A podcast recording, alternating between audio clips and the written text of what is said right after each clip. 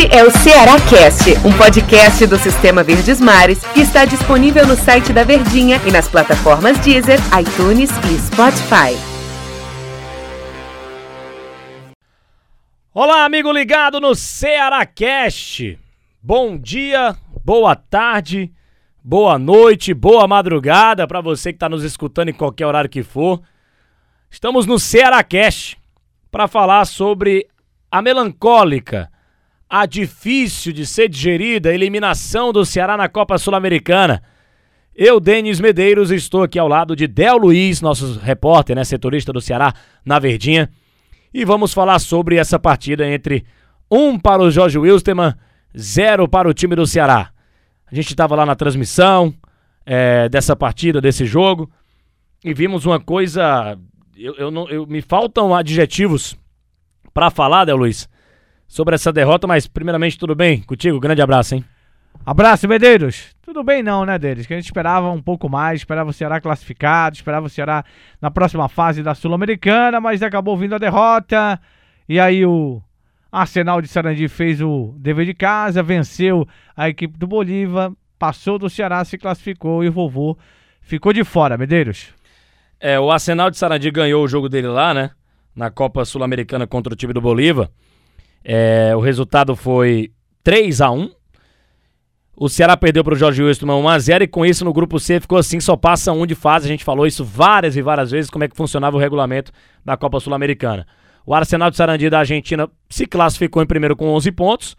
O Ceará foi o segundo com 9. O Bolívar o terceiro com 6 e o Jorge Wilson terminou com 5 pontos a competição. Mas para falar do jogo em si, Rodrigues marcou 1x0 para o Jorge Wilson, um belo gol, diga-se de passagem. Mas o primeiro tempo em que só deu Jorge Wilson, o Richard foi o cara do primeiro tempo. O Richard, o goleiro do Ceará, pegou até pensamento, evitou a derrota do Ceará no primeiro tempo. E no segundo tempo ele também ainda fez grandes defesas nessa partida. É, de fato, o cara que escapa dessa partida do Ceará hoje foi o Richard, porque o restante não jogou nada. E a palavra é dura, a palavra é difícil, a gente tem que falar, tem que ser dito. O Ceará não jogou nada, o Ceará não existiu. O Ceará não foi nem ideia de time, o Ceará não teve nem ideia. Guto Ferreira e companhia vão ter que explicar o que aconteceu. A gente sabe que tem a, a, o fator da altitude, que dificulta, de fato estava dificultando muito a vida do time do Ceará, mas não. Gente, pelo amor de Deus, é um clube boliviano, com todo respeito ao futebol boliviano, mas o Ceará é muito mais time do que o Jorge Wilstermann. E não conseguiu mostrar isso em campo em nenhum momento do jogo. Em nenhum momento da partida da Luz. O Ceará não jogou nada. Essa é a palavra, a gente tem que ser duro. É a verdade. O Ceará não jogou nada o Ceará, o Richard evitou que o Ceará saísse de Cochabamba tomando uma goleada. Verdade. E, é, e, e, dói falar isso mesmo, né? Porque. Porque a gente criou muita expectativa, Exatamente, né? Exatamente, criou muita expectativa. E outra, Denis, o Ceará dependia só dele, né? Ah, mas se o Arsenal de Sarandi vencesse o jogo dele, o Ceará vencesse o jogo dele, estaria eliminado? É uma coisa. Agora, você jogar com a equipe do Jorge Wilson, enfrentando a equipe do Jorge Wilson, como você já discriminou toda a equipe aí do, da, da, da Bolívia, né? É, o Ceará precisava só dele, cara. O resultado de vitória é garantia. E o Ceará realmente não existiu em campo. Há muito tempo que o Ceará vem jogando mal, né, Denis? Mas de mão dessa puxado, né? forma... Né? Freio de mão puxado total o Ceará tá. Foi muito mal, né? O time foi muito mal e aqueles cara, aquele, aquele, aqueles jogadores importantes que o torcedor tem na cabeça como os jogadores que podem decidir não estão decidindo nada. E faz muito tempo que isso não vem acontecendo. Fica a pergunta, né? Cadê o Vina? Vina esteve em campo? Fica a pergunta, cadê Mendonça? Mendonça jogou a, a essa partida contra o Jorge Wilson? Ione Gonzalez foi até um pouco melhor do que nas últimas partidas, eu achei, Denis. Meu entendimento. Mas Jael também deixou a desejar, né? Charles irreconhecível em campo. Sobral entrou para marcar quem? Não marcou ninguém, né? O Richard foi o cara do jogo e por isso foi escolhido o craque dos craques na Verdinha, né? É, de fato, esses caras não estão jogando bola, jogando absolutamente nada. Em alguns momentos a gente percebe o Vina andando em campo, né? Só trotando. Isso é muito. Não sei se é a maneira dele descansar em campo para poder dar explosão e tal, mas não tá acontecendo nada, né? Ele não tá ajudando nada o Ceará ele não está sendo aquele protagonista que foi na temporada passada. Então, de fato, precisa algo ser explicado. E em vários momentos do jogo a gente viu o, o time do Jorge Wilstermann tabelando, fazendo o Ceará de rodinha de bobo e tal, em alguns momentos da partida. Então ficou um negócio estranho. Teve um momento que a gente tava lá na transmissão, né, Del, que eu parei e falei, poxa, o que é que tá acontecendo aqui? Perguntei até pro nosso comentarista, Wilton Bezerra, o que é que eu tô narrando aqui? Porque é um time, Jorge Wilson, contra um bando, né? Um bando correndo atrás da bola. Ah, repito, eu sei do fator da altitude, eu sei de tudo isso. Mas acho que não foi só isso, Del. Não é possível. O Ceará não tá jogando mal, só, não jogou só mal contra o Jorge Wilson. O Ceará vem mal há alguns jogos, algumas partidas. Aqui não é teoria da conspiração, não. Mas parece que tem sim alguma coisa que não tá dando certo. Aquela eliminação, okay, é, não digo eliminação, mas a não conquista do título da Copa do Nordeste abateu demais esse grupo, Medeiros. É, apesar do Luiz Otávio ter ido, dado entrevista coletiva, acho que um dia depois ou dois dias, dois dias depois, dizendo: não, gente, vamos esquecer, passou, não tem mais esse negócio de Copa do Nordeste. O Guto disse a mesma coisa, mas tem, tem, abateu demais. O Ceará era mais favorito ainda para ganhar a Copa do Nordeste do que favorito para classificar na Sul-Americana devido à altitude. Quando se começou o campeonato, não se imaginava que o Ceará ia chegar a uma situação dessa. Mas tem coisa que ainda não foi superada. E quando você não consegue superar, há essa situação de que o time fica apático às vezes em campo e alguns jogadores apáticos também durante os 90 minutos. Isso vem acontecendo com constância, hein? Não é só um ou dois ou três. Os principais jogadores, os protagonistas estão deixando a desejar. E isso é um problemão que quem tem que resolver é o Guto.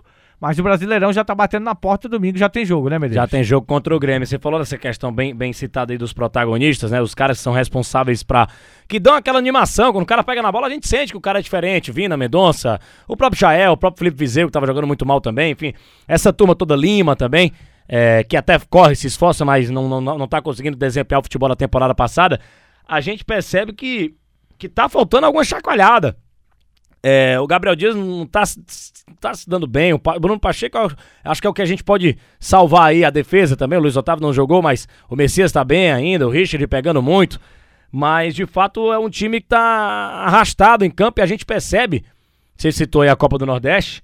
Mas eu coloco até o Campeonato Cearense na conta também, não conseguiu tirar a hegemonia do maior rival, no caso o Fortaleza, perdeu a possibilidade de tirar o tricampeonato do Fortaleza.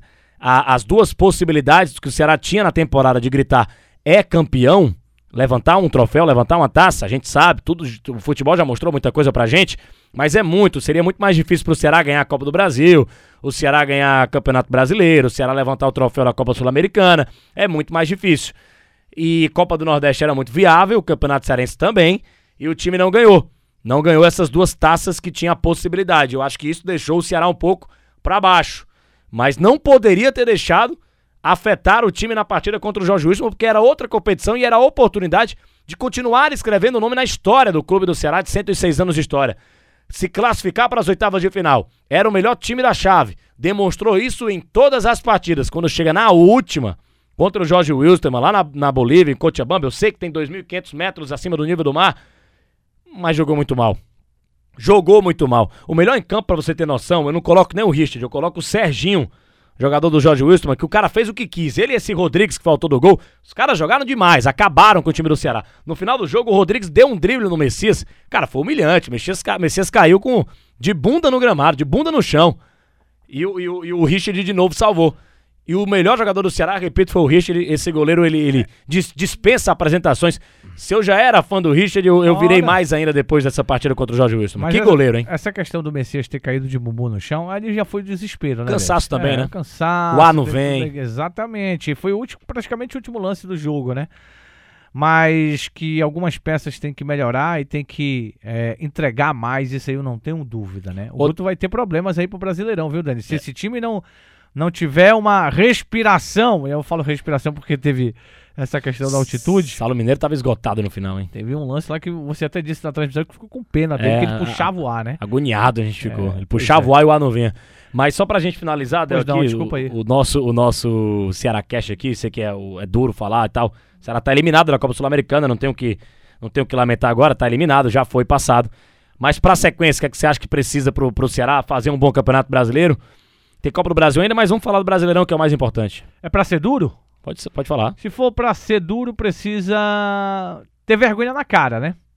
Ter, dizendo assim, é, eles mesmo entre si têm que dizer, rapaz, a gente precisa jogar. Tem algo errado aqui, né? Tem algo errado, porque pelo que eu saiba, tá tudo em dia. Salário em dia. Tem bicho, tem né? bicho, tem o, é, a- o staff que é dado para eles é muito bom, né?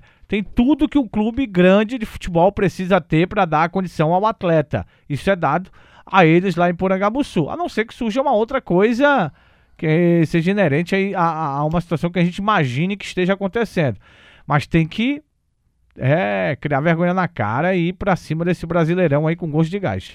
Ô, Del, valeu, deu nosso tempo aqui. Ô, rapaz! Passou rápido, Queria hein? mais conversar É, contigo, a hein? gente pode continuar aqui, Não, tudo bem, não, fica à vontade. Tá tem tempo hora, aqui, tem né? tempo, né? Tem tempo. Determinado. Valeu, Del, grande abraço, hein? Um abraço pra você, Denis. Valeu, galera. Valeu, torcedor ligado aqui no nosso Cearacast. Até a próxima edição aqui do Cearacast. Um grande abraço a você, torcedor do Ceará. Não deu! O Ceará tá fora da Copa Sul-Americana e que venha agora o Campeonato Brasileiro e a Copa do Brasil. Tchau, tchau. Este é o Ceará Cast, um podcast do Sistema Verdes Mares que está disponível no site da Verdinha e nas plataformas Deezer, iTunes e Spotify.